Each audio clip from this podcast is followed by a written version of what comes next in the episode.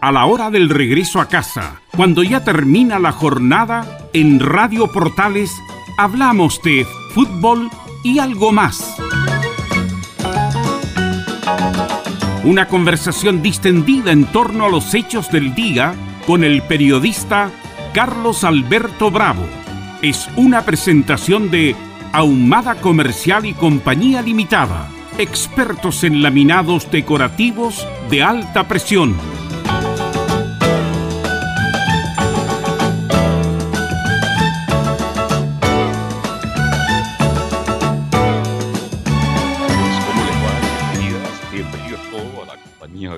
Y algo más desde la radio Portales.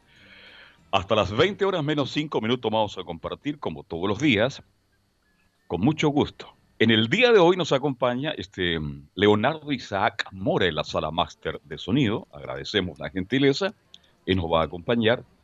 Y vamos a compartir, como le contaba, hasta las 20 horas menos 5 minutos en este día ya 16 de diciembre del 2020, una temperatura altísima a esta hora de la tarde. ¿Cómo estás, Velus? Buenas tardes. Buenas tardes a todos los amigos que escuchan Fútbol El Gomasi en estas calurosas tardes, como se indica. Eh, así que, bueno, ya vamos a estar conectados ya con el doctor eh, Rodrigo Paz para...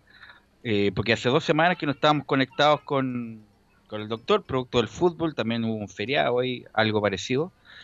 Así que, mm, bueno, tenemos muchas cosas que comentar con el doctor, lo del retroceso de la región metropolitana a la fase 2, lo de la vacuna, de la famosa vacuna Pfizer que fue aprobado hoy día por el Instituto de Salud Pública. Eh, muchas de esas cosas lo vamos a conversar con el doctor. ¿Cómo está, doctor? Buenas tardes. Y sí, pues hay varias ¿Cómo está en general, doctor? Usted, particular, ¿cómo, está usted? ¿Aló? Sí, ¿me escucha bien ahí o no? Ahí sí, sí. Sí. ¿Cómo está usted, doctor? Eh, bien, oiga, bien. Eh, ha sido un año, estamos terminando el año, ¿no? Un año, un año inolvidable, diría yo, ¿no es cierto? Un año... ¿Cómo, qué, qué, calificativo ponerle al año 2020, no?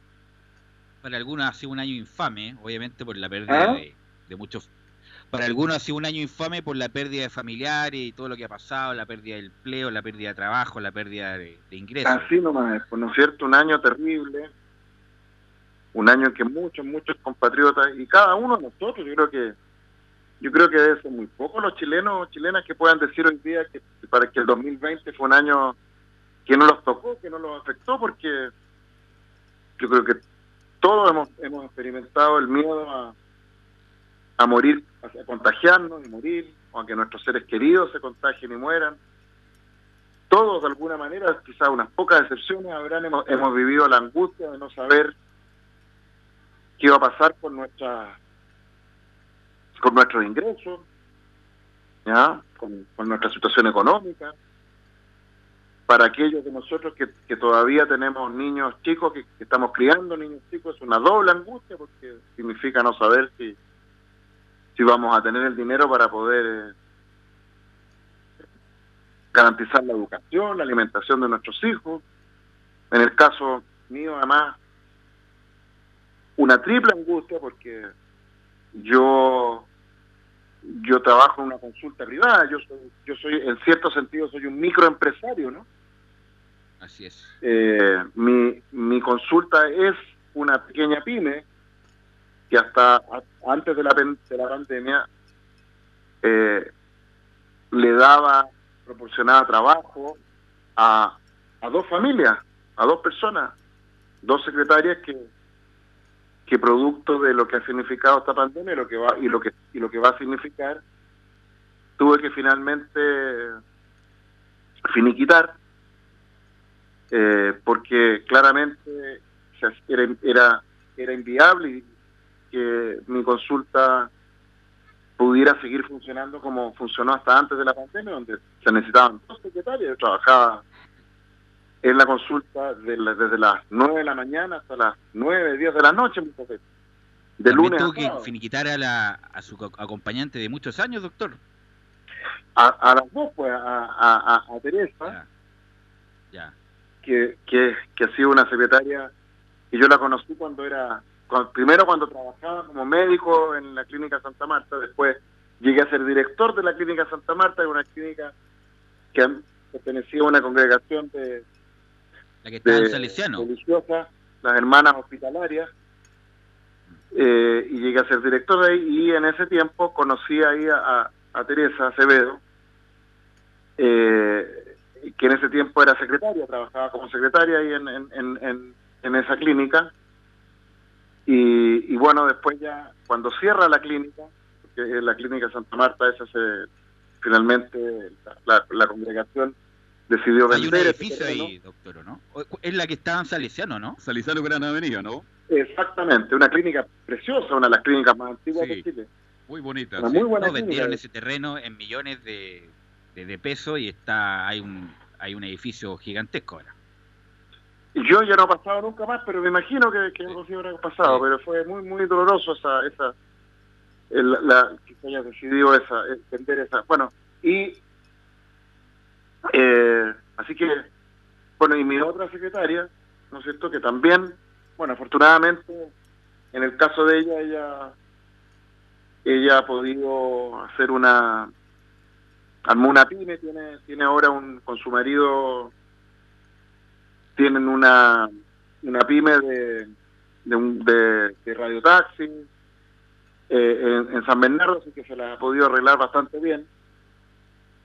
Eh, pero, en fin, eh, al comienzo fue bien duro para, para ambas y, bueno, afortunadamente yo pude pedir un crédito al Banco, al banco de Chile para poder pagarles no solo la indemnización que les correspondía, sino que además más de lo que les correspondía, para que pudieran eh, garantizarles por lo menos todo este año de que, que no trabajaron conmigo, salvo los primeros meses, que pudieran, eh, eh, ¿cómo se llama?, sostenerse, ¿ya? Claro. ¿Y ahora, doctor, está solo? ¿Trabaja solo? Bueno, ahora yo trabajo, yo estoy, yo, estoy ahora en mi consulta, yo, yo sigo viniendo a mi consulta porque yo todo todo mi trabajo lo hago a través de tele de telemedicina, de, consultas online.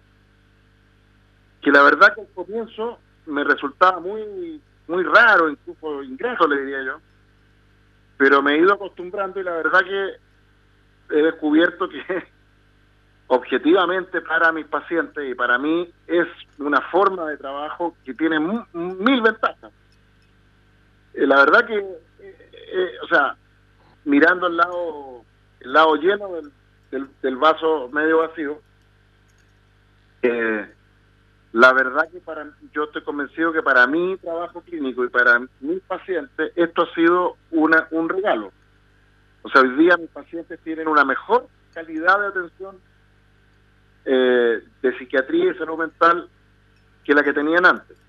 Porque yo, doctor, perdón, doctor, logro entender que usted, más allá que el país se normalizara mañana, ¿usted va a seguir con este sistema de distancia trabajando? Sí. Ya. O sea, si mañana esta vacuna u otra, que ya veremos después, yo, yo dudo que esa vacuna vaya a funcionar, eh, eh, y además creo que hay muchos riesgos de que pueda ser peor el remedio, que el, peor la vacuna que la enfermedad. Eh, pero bueno, si llegase a funcionar, Dios quiera, esa vacuna u otra, la de Pfizer u otras, eh, y finalmente la, enfermedad COVID-19 dejara de ser una amenaza real para la, para la salud física y mental de, miles, de millones de, personas en todo el mundo, bueno, igual seguiría trabajando por telemedicina. Creo que para, para efectos del trabajo en salud mental, no hay no tengo ninguna duda, y, y conste que lo digo habiéndome resistido esto al comienzo, eh, representa pura ganancia, pura, pura, puros beneficios. Primero, el paciente no tiene que gastar dinero en trasladarse, mm. ¿ya? Y créanme que cuando yo, el, el 80% de mis pacientes es gente modesta, gente profesores, obreros calificados y no calificados. En fin, estoy hablando de familias muy modestas que, que, ya pagar el valor de la consulta ya les cuesta mucho, un tremendo esfuerzo, y cada vez que, tienen que, que tenían que desplazarse a mi consulta para los controles, eso es dinero y tiempo. Bueno, eso ya no existe, ¿ya? Ya no tienen que desplazarse. Y además, la gran ventaja que tiene esto es que yo estoy 24-7, o sea, el paciente tuvo una duda, una cosa, me escribió un WhatsApp y se contactó en el minuto conmigo. Yo, yo en general respondo, rara vez me demoro más de una hora en responder un WhatsApp eh, y responder a y eso de lunes a domingo, o sea, para mí es un trabajo brutal, se lo, se lo debo decir. O sea, en términos de tiene trabajo, que todas, yo pues. trabajo mucho más ahora de lo que trabajaba antes. Mucho más. Sí. Pero muchísimo más. Me exige Bien, pero Bueno, doctor, infinita. usted tocó el tema. Sí, eh, ¿Sí? bueno, y así va a ser no solamente en la especialidad suya, sino que en, en varias más. nosotros, por eh, ejemplo, llevamos nueve meses trabajando. ¿no Es, es cierto? es buen- es, tiene, es bueno y es malo, Es la malo, verdad. claro. Es bueno y tiene cosas buenas y cosas malas, la verdad. Pero o sea, yo bueno, creo que tiene mil cosas. O sea, yo creo que sumando y restando tiene, tiene más cosas malas que buenas. Digámoslo, hay gente que, o sea, digámoslo, ya yo ya perdí la cuenta, ya, pero ¿cuántos, cuántos, cuántos muertos tenemos ya en Chile? 20 mil. 15 mil, bueno, 15 mil y, y más de, con, con la sospecha como 18 mil más o menos. Más, más- Vamos ya a hacer, llegando a los 20 mil. ¿No es cierto? menos, justamente. Entonces, o sea, nada, ningún beneficio de ningún tipo puede compensar eso, esas muertes. Y, y ni hablar de las personas que quedan, porque siempre se habla de, de- de este virus y, se- y nos referimos a los muertos, pero no, no se habla de que por cada muerto hay dos o tres personas que quedan con discapacidades. No nos olvidemos que el 50% de las personas que contraen el virus, que se contagian y dan síntomas, no estoy hablando de los asintomáticos, que es otro grupo enorme, pero de los, de los que se contagian y dan síntomas, más o menos el 40%, 50%, dependiendo de los estudios, quedan con secuelas. Secuelas en función pulmonar, función cerebral, función cardiovascular, diabetes, enfermedad autoinmune. O sea, este virus es harto más que, que una gripe fuerte, como se lo presentó en algún minuto. Este virus es, har- es harto más que, que, que en, en- que pasar una temporada en una UCI en ventilación mecánica. Este virus deja secuelados a miles de personas. Y de eso se Bueno, habla doctor. Sí, doctor, lo que le quería, bueno, eh, comentar justamente lo de la vacuna que ha sido tema estas semanas, la verdad, y que hoy día justamente se aprobó su uso en Chile eh, a través del Instituto de Salud Pública. Usted se ha, sido bien eh, escéptico respecto a la vacuna, ya se aprobó también en Estados Unidos, eh, se dice que vienen las dosis el primer trimestre del próximo año, ha habido una polémica también con dicho de unos diputados justamente de tener reparo justamente la vacuna. Usted en general es, bueno, está a favor de las vacunas en general, pero en esta particular tiene algún reparo. Y nos escucha mucha gente. O sea, mire, yo creo que hay verdad, yo- para, para dudar de esto. Demos un segundo, doctor. Dem- Demos un segundo, demos un segundo. Sí. Porque uno cree que no lo escucha nadie. Yo siempre pienso que cuando hablo por la radio no nos escucha nadie, pero nos escucha mucha gente, doctor. Entonces, es muy importante el mensaje que usted le puede decir a la gente que nos escucha respecto de la vacuna, porque en algún momento va a tener la chance o no de vacunarse. Entonces, ¿qué nos puede decir de lo que viene? Bueno, yo quiero ser súper responsable de lo que voy a decir y, y- y lo digo como médico. Lo digo como postdoctorado en neurociencia. No soy no solo soy un médico psiquiatra, soy un médico que me formé en la Universidad Católica. De hecho, antes de especializarme en psiquiatría, trabajé como médico general mucho tiempo. Tengo una buena formación en medicina general, ¿ya? Eh, hice un postdoctorado en neurociencia en Estados Unidos, becado por el gobierno de Chile en la Universidad de Nuevo México, en Albuquerque. Cinco años estudiando biología molecular, neurobiología, así que tengo una formación científica que no es menor. Eh, mi postdoctorado terminó, terminé publicando en, las- mejores revistas de ciencias del mundo. Por lo tanto, a ese título, quiero decir que, bueno, además no estoy diciendo nada que nos digan los expertos en, virología, los expertos en salud pública. Claramente, a hoy, diciembre del año 2020, no hay evidencia eh, ni cercana a ser contundente que indique que estas vacunas son eficaces. Hay alguna evidencia preliminar y que es muy discutible desde el punto de vista científico y clínico sobre la, la, posible eficacia de estas vacunas. Por lo tanto, el hecho de que los gobiernos del mundo, todo el mundo, se estén apresurando a, a validarla y a, y a recomendarla incluso, a mí me parece que obedece, bueno, a, que son esos mismos gobiernos los que ya lo hemos dicho otras veces, permitieron que el virus entrara en los países, se diseminara, no hicieron nada. Y son esos mismos gobiernos, además, que hoy día, bajo el supuesto de defender la economía, o, la, o que no se pare la producción, lo que han hecho más bien es paralizar la producción. Porque déjeme decirlo de esta manera, por poner el ejemplo de Chile, podría poner de cualquier otro país del mundo, ¿ya? Si este país hubiera cerrado su frontera, cuando recién partió esta pandemia, no habríamos tenido la matanza que hemos tenido.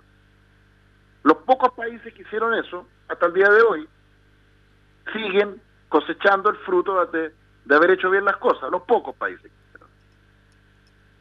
Pero Chile, lejos de eso, no lo hizo y terminamos con nuestra economía destruida. Doctor, pero el asunto es bueno, la vacuna va a llegar a Chile en algún momento. Idea. Entonces, esta, esta, esta falsa seguridad de esta supuesta vacuna, y después podré explicar por qué creo que es una falsa seguridad, yo creo que para lo único que va a servir es para terminar de destruir nuestra economía.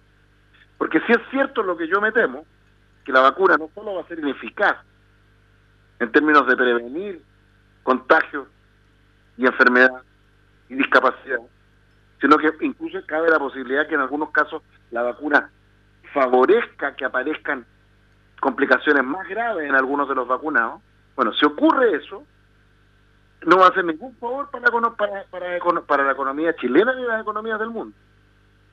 Va a ser... Entonces, la pregunta... ¿Sí? La pregunta que se hace, como cualquier hijo de vecino doctor, laboratorios eh, importantes, financiados por, bueno, por, por por la empresa privada y también por los estados más poderosos del mundo, donde tienen los especialistas más importantes del mundo, donde crearon esta vacuna.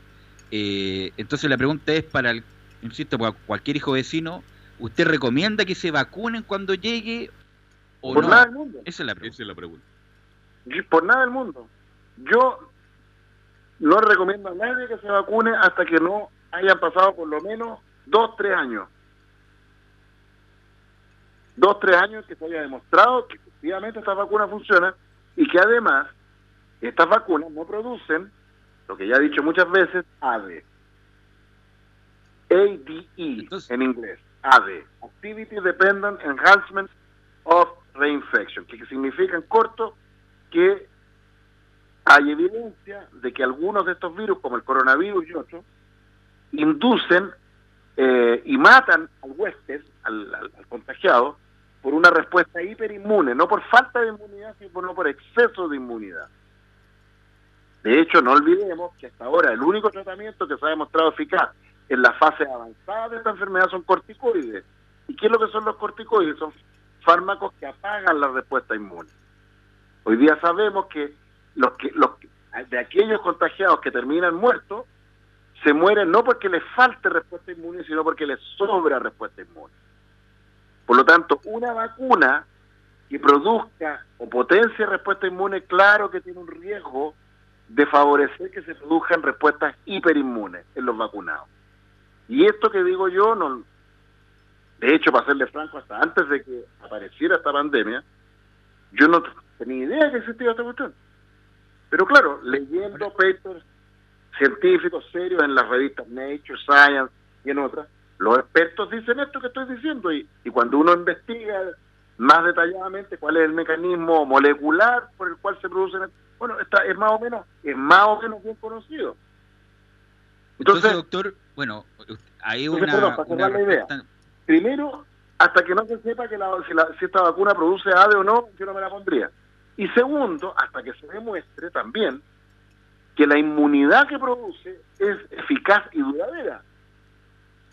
Porque yo lo que he leído hasta ahora es que lo que se sabe es que la inmunidad inducida por estas vacunas no duraría más allá de seis meses. Por lo tanto, ¿qué eficacia podría tener una vacuna que dura seis meses? Y al mes 7, al mes 8, ya no hay inmunidad, en el caso que la provoque, que, que, produzca inmunidad. Entonces, la verdad, que hasta que eso no esté claro, yo creo que lo más prudente y cauto es esperar y colocarse la mejor vacuna que hasta ahora existe para, para evitar el contagio con este virus. Y la vacuna mejor conocida hasta ahora se llama mascarilla y mascarilla de calidad, no la no, no la mascarilla a media con la nariz afuera, ni la mascarilla con un material de mala calidad, sino que las mascarillas buenas, buenas mascarillas. Un escudo facial, lavado de manos prolijo, evitar lugares con mucha gente, lugares cerrados, evitar al máximo cualquier contacto con otra persona que no sea del, del núcleo más cercano con el cual uno convive. Mire, le voy a comentar, le voy a, comentar una anécdota. En este minuto yo le estoy pidiendo a la Teria, ¿ya? A mi ex secre, que me esté ayudando pues, para organizar mi, mi archivo en la consulta. ¿Ya? Un trabajo temporal durante estos meses. Bueno, y yo le pago, y le pago re bien, para que me venga a ayudar a organizar las fichas y bla, bla, bla, bla. Bueno. Y le pago además para que se transporte en Uber. Entonces me sale re salado, ¿ah?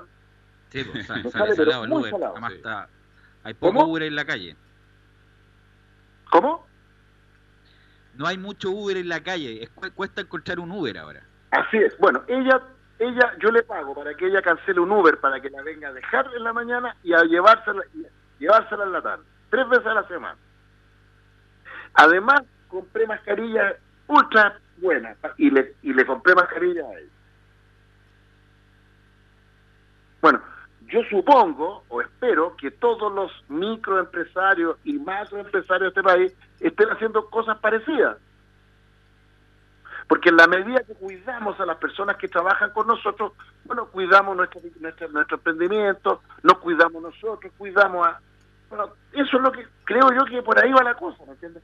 Doctor, volviendo al tema, si usted fuera ministro de salud, si usted fuera ministro de salud, doctor, usted le diría a la población que no se vacune entonces. Absolutamente. Yo no yo no expondría a, a la población a un experimento.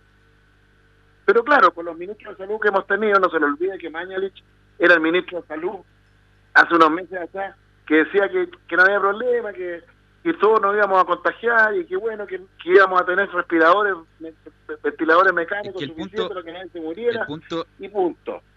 Esa fue la política de salud del ministro Mañalich. Lo que pasa, y para doctor, que el anda por las mismas, con la diferencia que anda diciendo, bueno, que, que es muy probable que en enero tengamos un, nuevo brote. Y mientras, mientras dice eso, vamos abriendo, vamos permitiendo que ingrese gente a Chile sin ningún resguardo, etc., etc., etc. O sea, Doctor, mire, lo que si pasa yo fuera que ministro de salud de este país, seríamos Nueva Zelanda. Lo que pasa, doctor, es que eso también iría a contrario de lo que dice el ministro de Salud de Francia, de, claro, de, todos los países. de Alemania, de la Merkel, que, que fue casi dramática, dramática la, la, solicitud que le hace a los alemanes de quedarse en la casa y que cuando llegue la vacuna, obviamente van a ir a la población de riesgo primero, los más, a los más viejitos, a los trabajadores de salud. O sea, por eso le digo, es como fuerte, yo sé, yo escuchar en el sentido de no se vacunen a pesar de lo que dicen mucha gente. Bueno, mire, desgraciadamente yo entiendo que esto es ingrato que yo lo diga, pero yo creo que aquí hay una colusión de las élites del mundo que controlan la OMS, la OPS, y que tiene que ver con otros intereses, ya, ya lo he dicho otras veces. Ya. O sea, los gobiernos que usted menciona, Francia, Inglaterra, son los mismos que permitieron que el virus se paseara por sus países y, y destruyera la economía. La pregunta ahora es por qué lo han hecho. Bueno, yo ya lo he dicho, yo tengo una hipótesis que tiene que ver con, con el cambio climático. Ya, acuérdense que gracias a este virus que se ha permitido que se difunda por todo el mundo, por primera vez en, en, 60 años la producción de CO2 está cayendo y eso es bueno. Por primera vez existe la posibilidad de evitar una hecatombe climática que, que, que, de no detenerse va a aniquilar a toda la vida sobre el planeta. Así que si uno pone las cosas en perspectiva, en esa perspectiva, es perfectamente posible que haya un acuerdo de hacer todo para que este virus siga matando gente, siga, siga paralizando las economías. Porque ustedes comprenderán que si esta vacuna no funciona, como yo supongo que va a ocurrir, o sea, ni pensar en que se reactiven las economías del planeta. Ahora, doctor, eh, bueno, hablamos de que el efecto de la temperatura había como atenuado los contagios, bueno, pero la gente empezó a salir, empezó a viajar por interregiones, qué sé yo, fue, empezó a ir a la playa, al sur, qué sé yo, al campo, lo que sea, y hubo un brote, un brote, o más bien aumentaron los contagios más que un brote.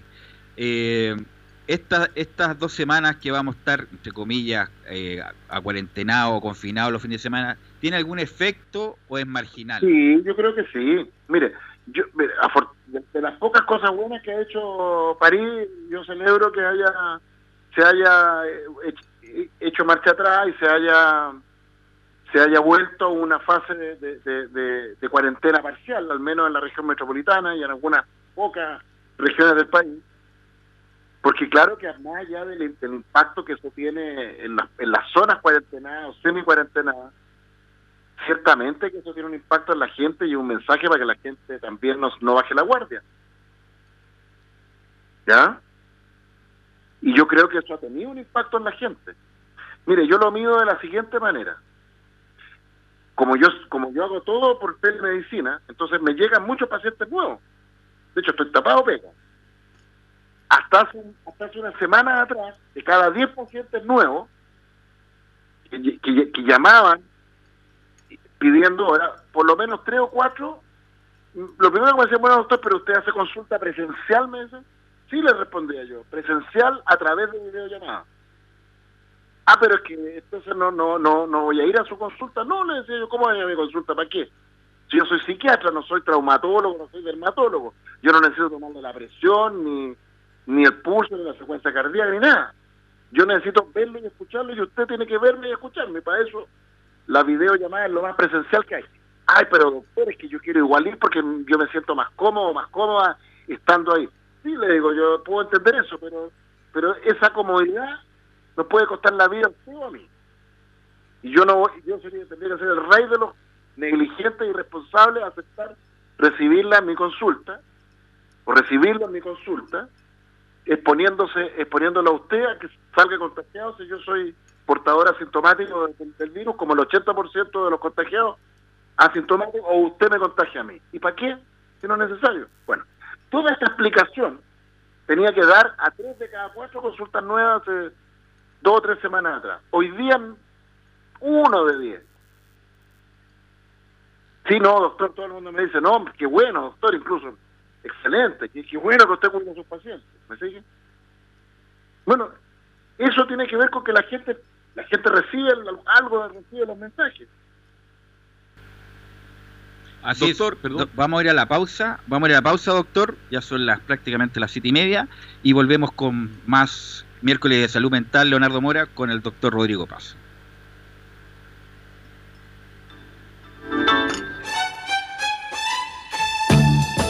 estamos presentando Fútbol y algo más con Carlos Alberto Bravo, una presentación de Ahumada Comercial y Compañía Limitada, expertos en laminados decorativos de alta presión.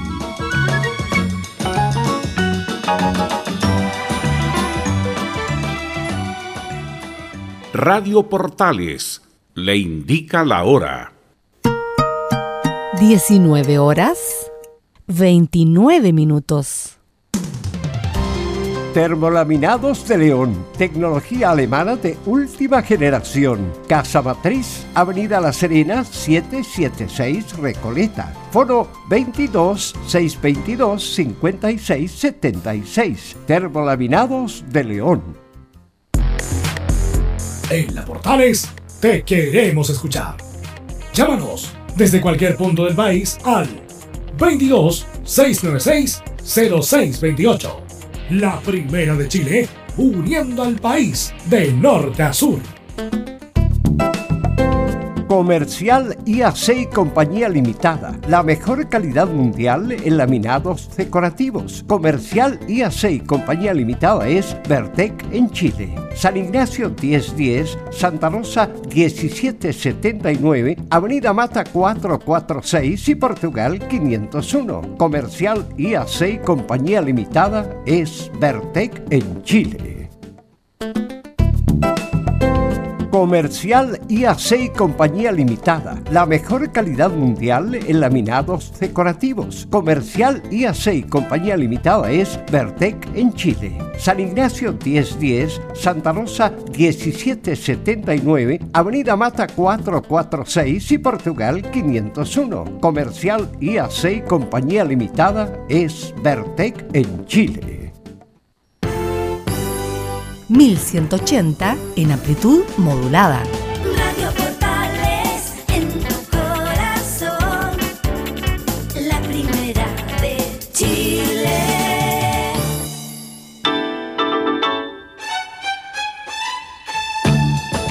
Estamos presentando Fútbol y algo más con Carlos Alberto Bravo, una presentación de Ahumada Comercial y Compañía Limitada expertos en laminados decorativos de alta presión.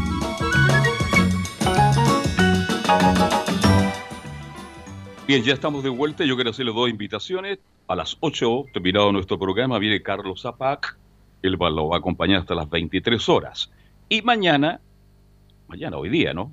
Tendremos el fútbol internacional entre Coquimbo Unido y Junior de Barranquilla por la señal Portales Digital. Portales Digital. Así que la invitación queda extendida para que ustedes se queden de la compañía de Portal. Pero a raíz de lo que está comentando Pero me, permite, antes, doctor, antes de volver con el tema del COVID y a ver si las medidas van a resultar o no, le quisiera preguntar una cuestión profesional, porque mucha gente, los pacientes que van a su consulta o en general, confunden el rol del psicólogo con el rol del psiquiatra. Entonces, quisiera preguntarle, si, por ejemplo, los que le empiezan a contar la vida desde chiquitito, ¿a usted le da lata o es importante para contextualizar lo que le pasa? Y usted ya con tanto tiempo de experiencia ya sabe cuándo cortar o no para determinar un determinado diagnóstico o igual se da, se da el tiempo de escuchar a todos sus pacientes. Mire, yo creo, a ver, yo casi deliberadamente eh, eh, me encargo de rápidamente transmitir al paciente que es innecesario, es confundente y finalmente irrelevante para mi trabajo el que nos detengamos a analizar eh, su biografía, eh, las situaciones desencadenantes de, los síntomas por los que consulta. Obviamente que alguna mirada es necesaria incluso para el trabajo psiquiátrico. Pero, a ver, pero quizás tendría que partir al revés, ¿no es cierto? Tendría que partir diciendo que la psiquiatría, por lo menos tal como yo la entiendo, y, admito que no todos mis colegas lo ven así, todavía cada vez menos, afortunadamente digo yo, pero pero todavía hay muchos psiquiatras que, que, cree o, quiere, o, piensa que la psiquiatría debe ser una especie de medicina holística, por decirlo así, ¿no? Una, una medicina de la mente y de la salud mental que aborde integralmente al paciente haciéndose cargo de todos los aspectos de su vida relevantes para, para una comprensión integral de, de la vida del paciente. Bueno, yo creo que eso eh, no, es, no es bueno, no es necesario y además creo que confunde las cosas. ¿Por qué? Porque finalmente el rol de, los médicos, seamos psiquiatras, neurólogos, traumatólogos, diabetólogos, es tratar enfermedades o condiciones biológicas que sin ser enfermedades causan sufrimiento, causan discapacidad, etc. Y si uno mira así las cosas, por supuesto que lo relevante es saber si, le voy a poner un ejemplo, hoy día nomás, hablando con una psicóloga con la que trabajo eh, muy cercanamente, que nos conocimos trabajando a través de, de videollamadas, de pacientes que me derivó ella, eh, y ahí nos empezamos, empezamos a trabajar juntos. Y que hablamos por WhatsApp, audio WhatsApp, conversaciones WhatsApp. Nunca he estado conversando con ella frente a frente, tomándose un café. Bueno, Y a propósito de una paciente muy grave, un trastorno del ánimo grave, eh, entonces ella me comentaba, me decía, bueno, me decía Rodríguez, porque ella la derivó sin, sin tener muy claro si, si tenía o no un trastorno del ánimo y particularmente una enfermedad bipolar.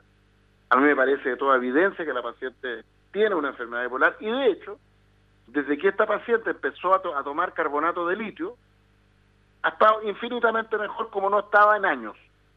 ¿Ya? Para sorpresa de esta psicóloga que llevaba años haciéndole terapia psicológica. Entonces, en algún minuto me decía, bueno, Rodrigo me decía, y, y ¿cuánto habrá pesado la muerte de su marido, la viudez de esta, de esta paciente, en gatillar eh, y, y en prolongar este eh, o desencadenar este trastorno anímico? Le decía, bueno, mucho tiene que haber pesado. por- Sabemos que las enfermedades bipolares, especialmente, que son las más biológicas de todas las depresiones, típicamente son gatilladas por, por estrés. Les voy a dar un dato. Por ejemplo, las enfermedades bipolares que aparecen en niños y adolescentes, y conste que cuando yo me formé como psiquiatra, se decía que no existía la enfermedad bipolar en niños y adolescentes. Bueno, hoy día eso ya ha cambiado.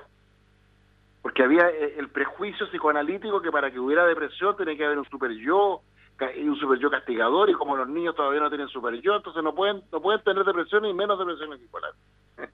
Pero la verdad es que los niños sí tenían y tienen y hacen, y muchas veces hacen cuadros depresivos bipolares graves y, no tan graves y qué sé yo.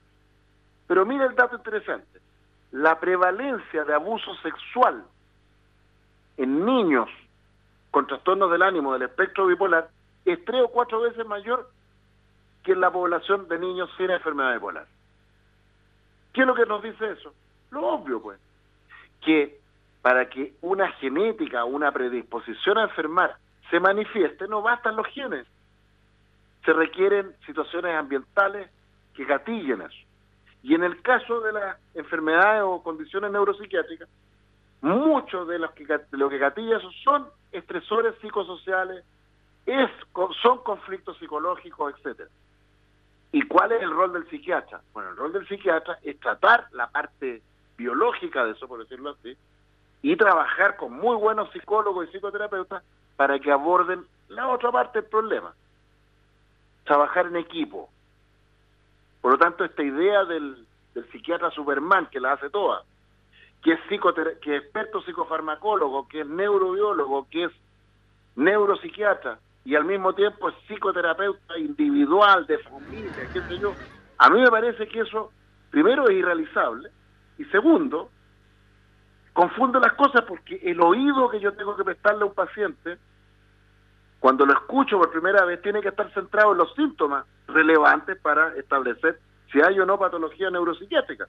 Porque yo me puedo, me puedo, puedo poner mi oído en función de la muerte, de la muerte del esposo de esta señora.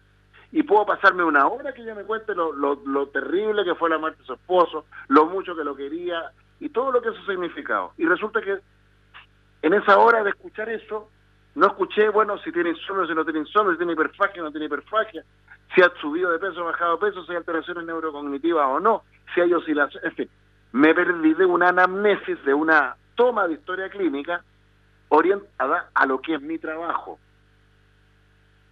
que es diagnosticar enfermedades y o condiciones biológicas cerebrales que producen sufrimiento mental o psicológico. ¿Me explico? Así es, y justamente en el, en el- el mismo sentido, respecto a lo que ha pasado en la pandemia, un artículo del martes 8 de diciembre de un colega suyo, doctor Paul Boringer, algo así, Boringer, Ah, Psiquiatra, Seringer, claro. lo conozco muy bien.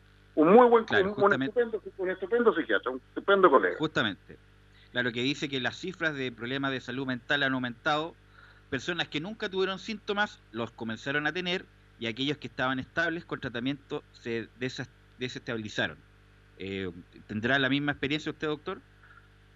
¿Dónde, dónde, ¿Dónde sale esa entrevista? En el Mercurio del 8 de diciembre.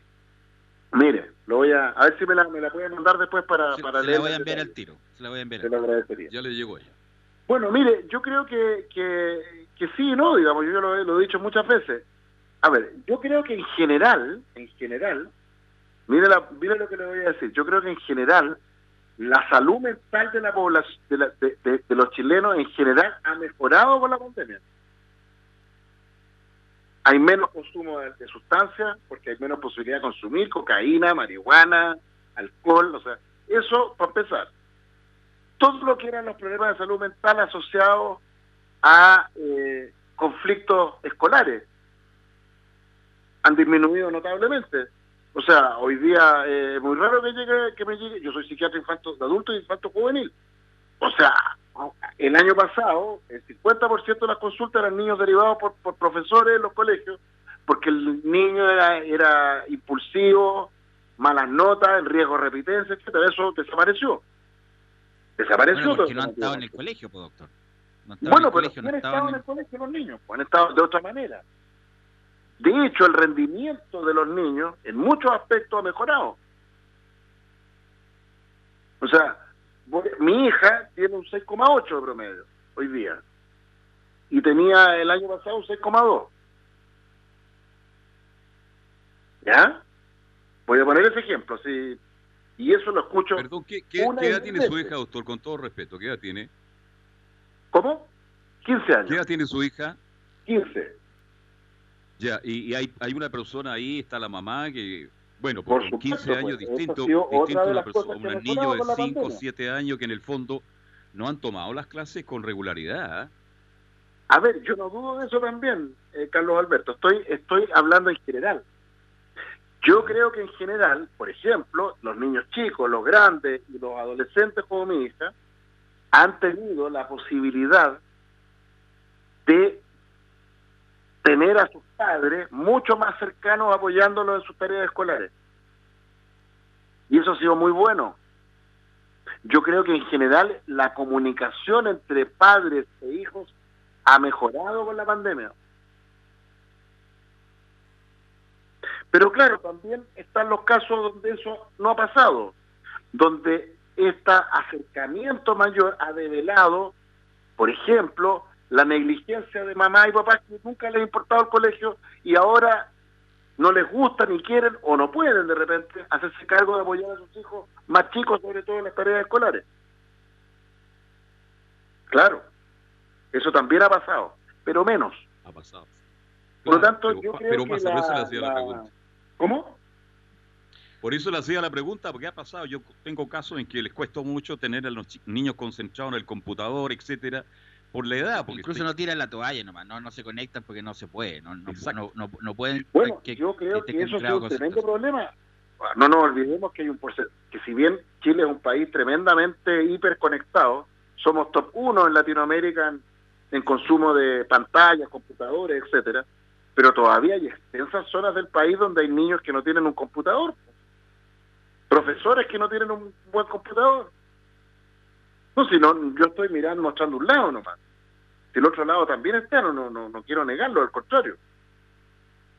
De hecho, uno de los desafíos enormes que, que vamos a tener como país, y particularmente en el área de la educación, es justamente generar tecnología para que los niños y adolescentes puedan sacarle mayor provecho a la educación online.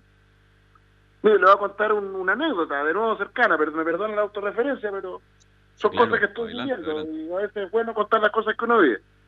Uno de mis hijos, el, el del medio, Diego, estudió publicidad en la Universidad Diego Portales, no, no la terminó, llegó hasta tercer año y le, le bajó la cuestión de que quería estudiar eh, eh, cine, qué sé yo, y se fue a Buenos Aires. Y ya terminó la carrera de eh, una versión del cine que es como fotografía, diseño de imágenes, etc. y la terminó. Bueno, volvió a Chile y lo pilló la pandemia. Lo pilló en Chiloé. Y tuvo que volver a la publicidad, po, porque la idea de él, de él era trabajar en cosas, él quería producir material audiovisual para promover el ecoturismo. Fantástico idea. El problema es que lo pilló la pandemia, tuvo que cuarentenarse, estaba trabajando en un hotel, al final quedó él el único pasajero y administrador del hotel, en Castro. Y tuvo que agarrar su computador y empezar a ofrecer servicios de publicidad. Y le empezó a ir regio, súper bien, porque es talentoso. Pero resulta que ahora con, con la cuarentena toda la actividad comercial de Chiloé se paró. Entonces se le Claro. acabaron los clientes. Bueno, hablé hace unos días con él, dije, le dije, oye, hijo, hay que reinventarse. Si resulta que ya no va, mientras esté la actividad comercial deprimida, y yo creo que va a seguir deprimida por, por mucho tiempo, probablemente tus servicios como publicista no van a ser muy requeridos. Algo habrá, pero le dije, ¿y qué te parece? ¿Por qué no, no empiezas a ofrecer servicios a los colegios, a los profesores? Porque el gran problema que hoy día tienen los profesores, sobre todo, es que no tienen material suficiente, además no les alcanza el tiempo para preparar material para, para hacer educación a través de a- online, a través de, de, de, de PowerPoint, de animaciones, de video, etcétera, etcétera. Le encantó la idea. Entonces ahora se va, me pidió plata prestada para, para pagarse un curso de Adobe, creo que se llama uno de estos, estas cosas que está, no sé, Sí. empresas, que hacen estos programas, y va a ser un curso que cuesta sus buenas lucas para aprender a hacer animaciones eh, con este programa súper sofisticado y con eso él le va a ofrecer ayu- a ofrecer apoyo pedagógico a profesores en, en estas actividades. ¿Me sigue? Para que los profesores puedan desarrollar actividades de animación, etcétera, para poder enseñar a los niños a través del computador. ¿Aló? Sí, Sí. estamos escuchando. Estamos escuchando con ¿Ya? atención. Entonces la pregunta es, ¿a mí me gusta eso? No, pues yo yo yo, yo siempre he estrilado, he estrilado contra la- el, el sobreuso de pantalla y toda esta cuestión. Em, La detesto. Pero estamos sonados, no, ten- no, no tenemos eso o que, que nuestros hijos y los profesores no sepan cómo, cómo vamos a tener que buscar la manera. ¿Me explico? Sí, doctor, quisiera tocarle dos temas en atención al tiempo. Eh, mucha gente nos pregunta, bueno, va a estar muy restringido la Navidad y Año Nuevo, y en atención a su experiencia o lo que ha visto, ¿cómo, ¿cómo va a estar el verano para los chilenos? ¿Va a ser igual de restringido o estas medidas se toman justamente para tener un, un- un verano sea, más yo- amable? Yo espero que el mensaje llegue fuerte y claro a todos los chilenos y que no hagamos celebraciones navideñas más allá de las estrictamente cercanas con las personas con las cuales vivimos. Punto. Habrá que sal- eh, saludarse por, por videollamada. ¿Y, y el verano cómo lo proyecta, doctor? ¿Con las medidas restrictivas como la estamos, como la estamos Sí, yo, viendo yo ahora? sigo creyendo, contrariamente a lo que se ha dicho, que en enero va a haber una especie de reagudización del primer brote, o rebrote como le llaman, como si se hubiera acabado el primero. Terminamos Ah. primero todavía. no es rebrote, sería reagudización del primer brote que nunca ha terminado. Eh, yo creo que, yo sigo creyendo que eso no va a ocurrir porque el calor es el gran el gran amigo que tenemos, por decirlo así, es nuestro gran, nuestro gran factor protector. Y yo creo que donde vamos a tener reagudización en serio del primer brote va a ser cuando empiecen los fríos. Ojalá que en esto... Marzo, abril. O sea, se- va a ser un verano igual de restringido que, el, que, que ahora, por ejemplo. O sea, yo creo que vamos a tener que estar restri- restringidos durante años. Ya, Bueno. perfecto. Años. Doctor, O sea- el otro tema que, bueno, eh, salió hace poco la noticia y usted ha sido protagonista de eso como, primero como perito forense y después como doctor tratante. Pero le puedo hacer una pregunta porque haya cambiado de tema. Para cerrar este capítulo, porque me, me la están pidiendo por WhatsApp. ¿Por qué los médicos, algunos, recomiendan los que tuvieron COVID no deben ser vacunados? Ah, no había escuchado eso. Me- pero me parece extraordinario que, que, que a las personas que tuvieron COVID no las, no las vacunen. Porque esas personas ya tienen Ya tienen algún grado de inmunidad. Y si esto genera más inmunidad, esas personas van a tener más riesgo de generar respuestas hiperinmunes. ¿Me explico? Pues, Le quería hacer esa pregunta. Bueno, doctor, el otro No, tema es una, es, perdón, es es una estupenda pregunta. De hecho, Carlos Alberto, considere ¿Sí? que cuando esos médicos dicen no hay que vacunar a los que ya tuvieron el COVID o el COVID-19, la pregunta es, ¿cómo sabemos lo- si, si el 80% de los contagiados nunca da síntomas? O sea, esa, lo grave de esta vacuna es que se va a vacunar a muchas personas que ya tuvieron el COVID-19 y que fueron asintomáticos. Y no, y no debería, no debería, claro.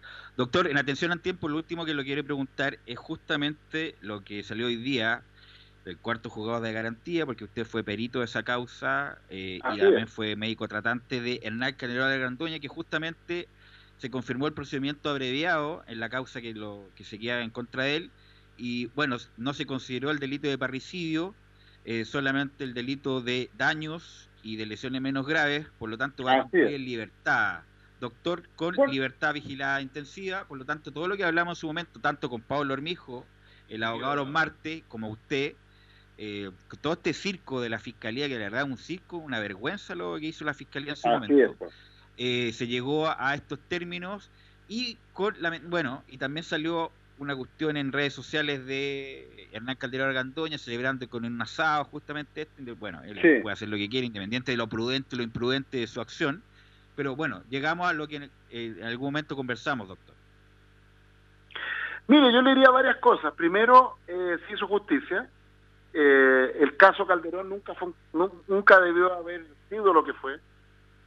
Ya, eso era obvio desde el día uno. Este fue un gran montaje de la fiscalía.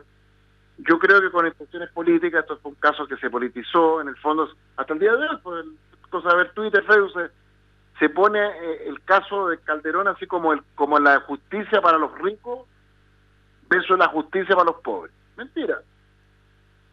O sea, el hecho de que, Ca- de que Calderón haya estado preso todo este tiempo es la mo- demostración de que a veces ser rico no, no basta. En este caso, justamente porque era de una familia adinerada y vinculada a la derecha, y se lo hizo un hombre de izquierda, usó este caso al revés, para eso.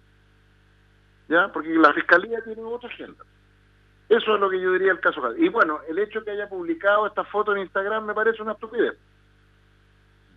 Pero bueno, por algo creo que fue una estupidez de, de, de él que haber puesto esa foto que además ni siquiera una celebración, sino un asado piñufla.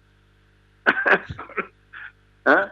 Yo creo que es un acto poco prudente que yo creo que habla un poco también de bueno de, los temas que, que, que Hernán sabe que yo no estoy de acuerdo con, con él en su en la manera como él se, se instala en las redes sociales y en Instagram y todo eso. Pero bueno, eso es mi opinión. Él tiene todo el derecho a pensar distinto. Y yo sigo creyendo que es una estupidez que se, se, se hace zancadilla a sí mismo.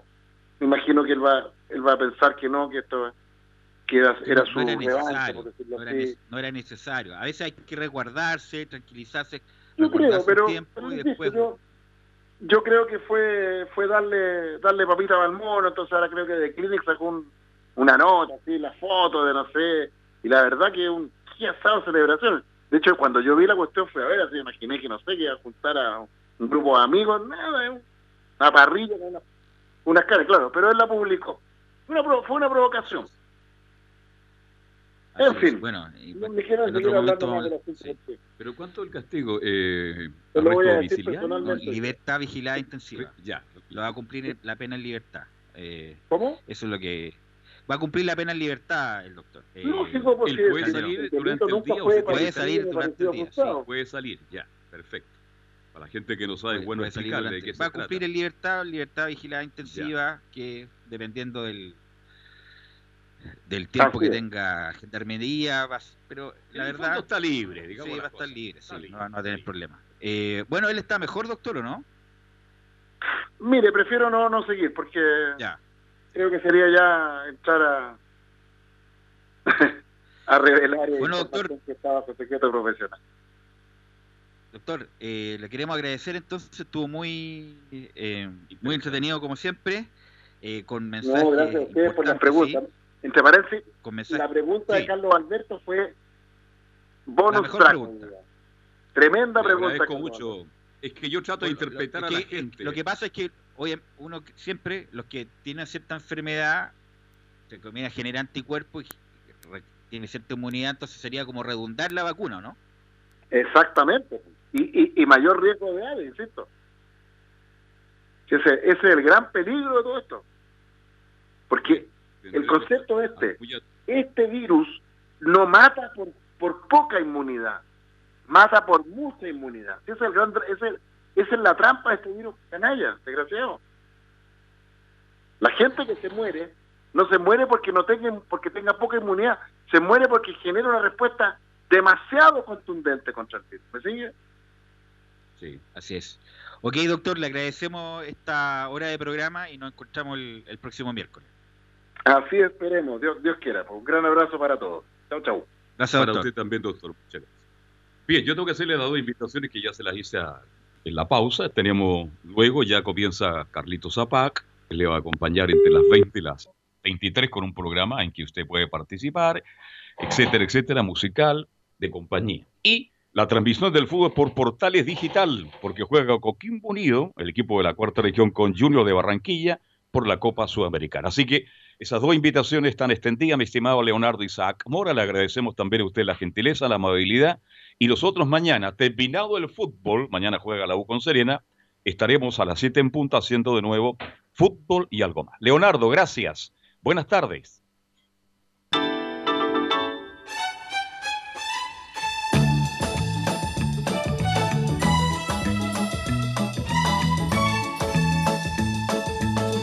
Una mirada diferente a los hechos del día. Una hora llena de conversación, análisis, entrevistas y comentarios. En Radio Portales hemos hablado de fútbol y algo más con el periodista Carlos Alberto Bravo. Fue una presentación de Ahumada Comercial y Compañía Limitada, expertos en laminados decorativos de alta presión.